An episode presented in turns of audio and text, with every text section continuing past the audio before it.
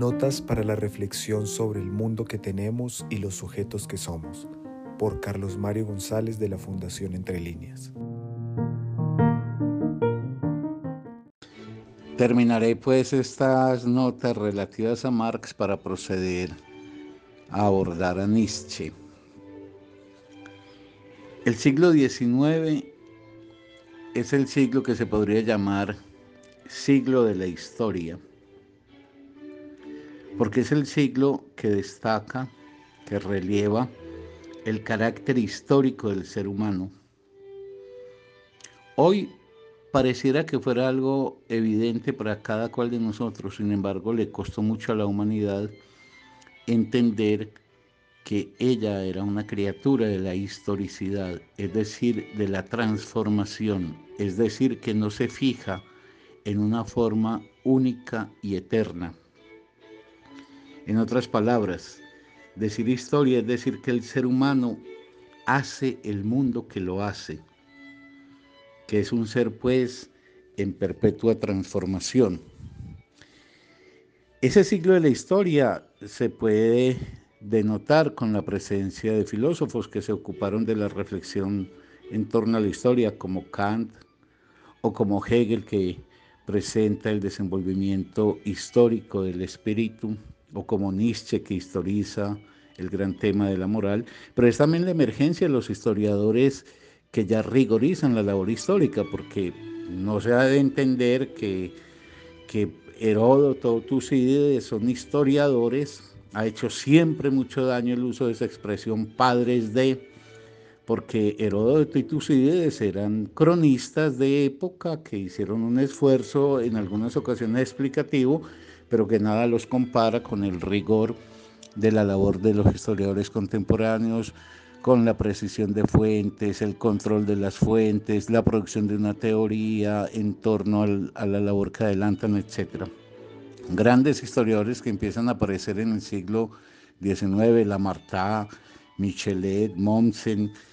Entonces, estamos ante un hecho que nos eh, lleva a esta pregunta. Esta realidad que nosotros vivimos hoy, el capitalismo contemporáneo, es el fin de la historia como algunos lo presentan, es decir, que de ahora hasta el fin de los siglos, la única concepción que puede tener el ser humano para su existencia es la capitalista. Uno tendría que preguntar, ¿y a nombre de qué aducen eso? Y por ende quieren plantearnos que acabó aquí la historia. O es una formación de tránsito como todas las formaciones sociales que ha tenido la humanidad en la medida en que la historia es el campo abierto de lo posible, sin que nada pueda absolutizarse. En esa medida el capitalismo no tiene patente de perpetuidad. Ahora alguien podría decir, pero no ha demostrado que es duradera y sólida. No han fracasado e ido a peor las alternativas sociales revolucionarias.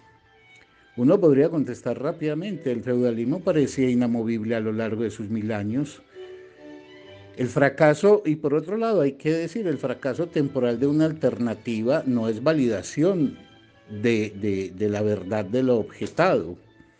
El fracaso de una vacuna no declara ni la validez de la enfermedad ni certifica su perpetuación.